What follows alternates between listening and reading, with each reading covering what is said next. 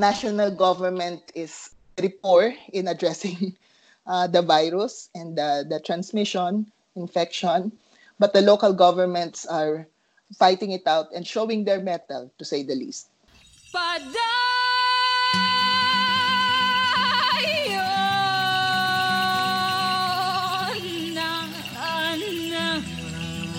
Tinay Palabay is a human rights defender in the Philippines. She is the Secretary General of the human rights organization Karapatan. Beginning of March, she came to Geneva to prepare the human rights report on the Philippines at the UN High Commission on Human Rights, which is due in June 2020. When the first government measures against COVID 19 were taken in Switzerland, her flights were cancelled, and since she is stranded in Switzerland. I was able to do a Skype interview with her today about the impact of the coronavirus in the Philippines and the repressive measures by the Duterte government.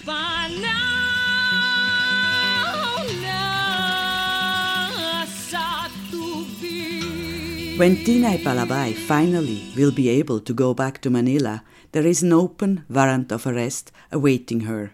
She might get arrested right away at the airport. The warrant of arrest against her is part of a repressive campaign by the Duterte regime to harass human rights defenders in the Philippines. She will explain first about the impact of coronavirus and the government measures on the people. And after, she talks about the repression against human rights defenders and political activists in the Philippines.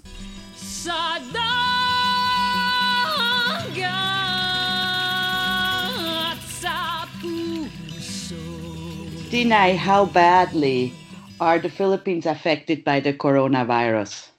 Well, during the first few months in January and February, the Philippine government said that we are quote unquote safe from the coronavirus. But things turned out badly, especially during the last week of February up until now, resulting to more than 1,500 positive cases being infected with the virus and at least 78 deaths. The impact of the coronavirus has really been taking its toll in the Philippines. These numbers always depend on how many people get tested at all. Do you have any information if a lot of people get tested or only very few? The Department of Health in the Philippines says that they have tested more than 4,000, but that's really a little, you know, of the population of 110 million Filipinos and more than 10 million Filipinos living in the capital itself, where the local transmission of the virus has been first found out. So there is really minimal effort from the Philippine government to conduct testing among the population. So these numbers are really conservative at the very least. What are the measures that the Philippine government took to fight coronavirus? In our view, it has taken more of a militarist approach rather than an approach that will prevent and mitigate the impacts of the virus on the general population. Despite emergency powers given to the president last week, there has not been uh, substantial news on how money, public funds, are diverted towards the protective gear that's needed by the frontline health workers. Health services remain pretty much the same, it's not ramped up in looking at the impact of the pandemic. Economic measures are very minimal to address the needs of the poor communities. The local government units are doing fairly good enough. They have put up several facilities for isolation, for testing. They're struggling it out with the national government. I would say the national government is very poor in addressing the virus and that infection, but the local governments are fighting it out and showing their mettle, to say the least. Public transportation is suspended in Luzon. We heard that today in Visayas, in the middle part of the country. The projection is next week. That thing will also be done in Mindanao. So we're looking at a nationwide lockdown, which means no public transportation at all what impact do the government measures have for the daily life of the people? To ordinary people, especially in poor communities, they're saying that it feels like they are under martial law, that they are being confined to their homes without any certainty of government support. It makes them feel helpless. They have lost livelihoods and incomes. They're being told to stay at home, but they don't have food at home. They don't have job security. They don't have social protection. They don't even have homes. So the virus and how the government has dealt with it has impacted most on the poor, ordinary folks in urban poor communities and in rural areas. What does it mean if people have to go out to make a living? What happens with them? Because of what they call the enhanced community quarantine, each household is only given one pass who is allowed to go out of the house. So it severely restricts mobility and the means by which people can do their jobs and have income. Going out for people who doesn't have the pass means arrests and penalties by the government, which is very, very bad because many people are being arrested, like health workers. They're being arrested if they go out just because they need to go to the hospital and they don't have a pass, which is really absurd. What does it mean for women specifically? Well, for women, it's doubly hard because they're heads of the household. They're the ones earning the keep for their families. So, right now, we are looking at cases of one possible increase of domestic violence for women. Second, heightening levels of economic displacement because they can't do their jobs. In some communities, we have monitored that the passes are only given to men, heads of the household. so women are not allowed to uh, go out, and if they do, they would be arrested. In short, we think that women will be in a more disadvantaged position because of uh, the measures taken by the government. How do the political activists react to the government measures? Well, even prior to the government measures, uh, we have undertaken several measures to ensure that communities who have less access to resources will be given aid. We have uh, mounted several relief efforts already, but of course, these are all having problems because of the restrictions in mobility. There is an ongoing campaign by several organizations and activists and individuals to push the government to conduct mass testing and provide economic relief measures for poor communities. In addition to that, we are also campaigning for protection and relief for vulnerable communities and sectors like for example the political prisoners who are in squalid conditions in very congested jails so we're calling on the government to heed the UN's call for the release of political prisoners, including pregnant women and nursing mothers. Sa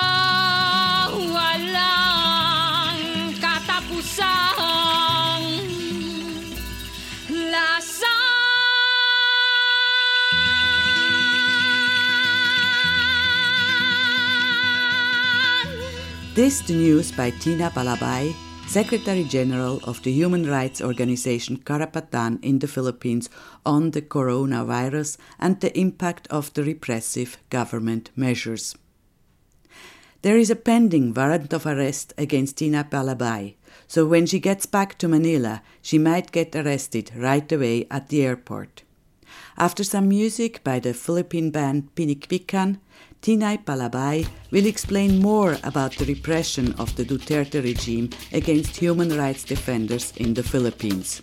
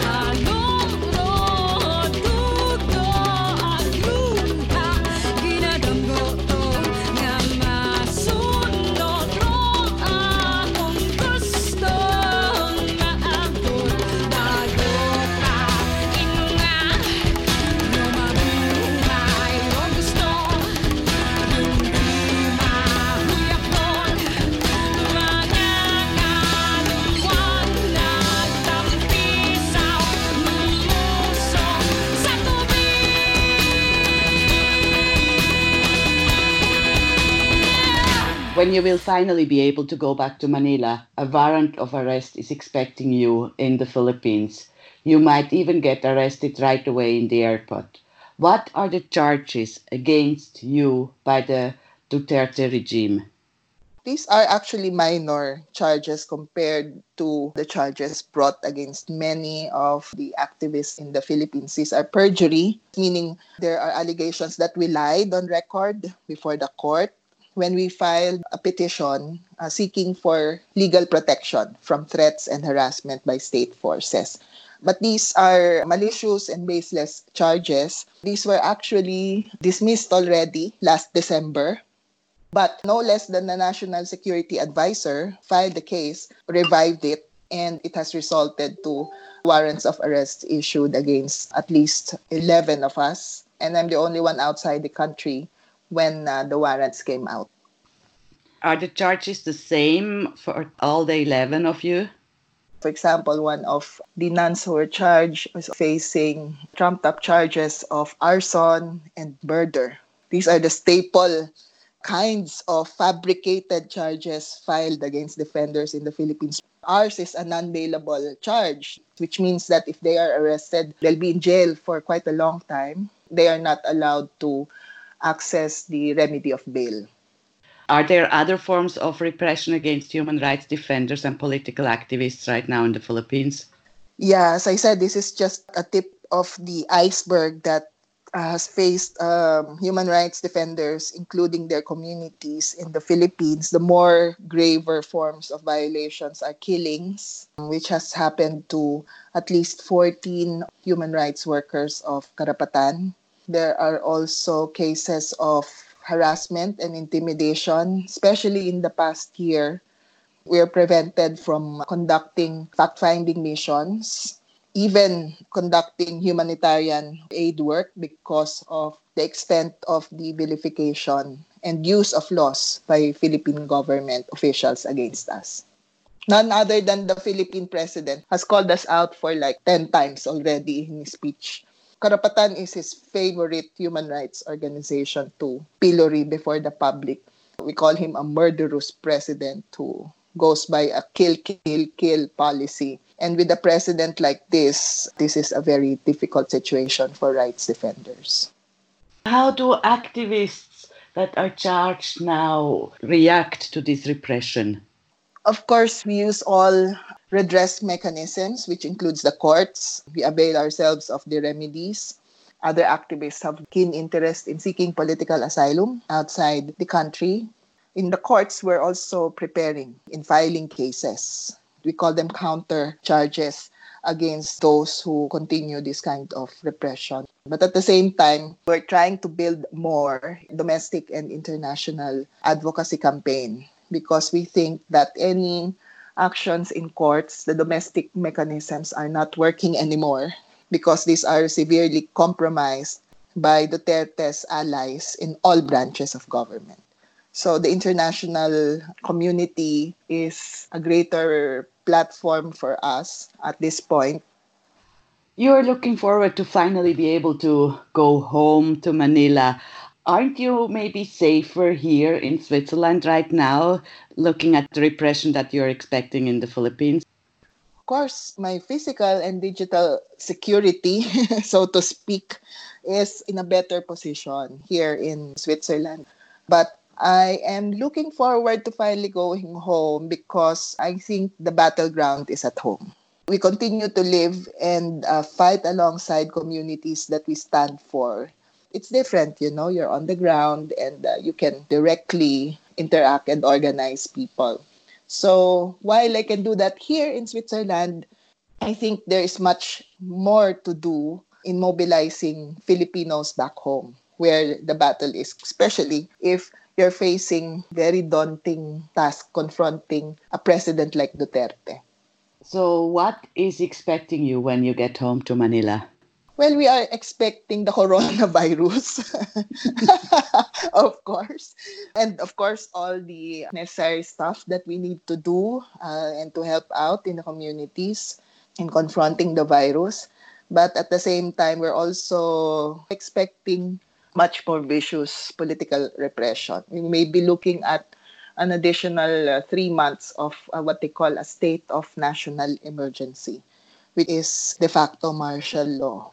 But we'll see. I'm confident that whatever happens, the communities that we serve will always have our back.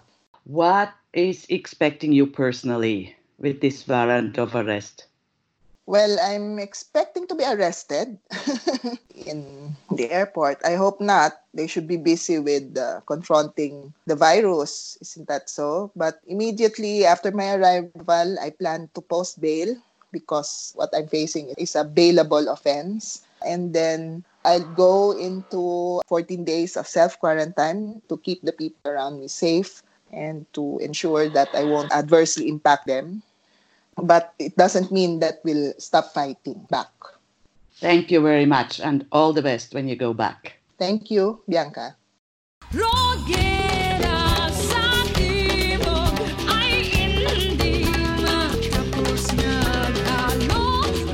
You heard an interview with Tinay Palabay, Secretary General of the human rights organization Karapatan in the Philippines, on the effects of the coronavirus measures by the Filipino government on the people and on the repression of the Duterte regime against human rights defenders and political activists in the Philippines.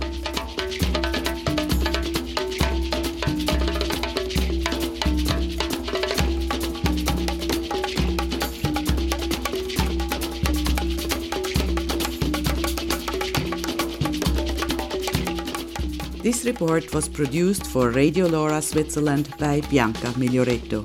The music was from the song Tubig or Water by the Philippine band Pinikpikan.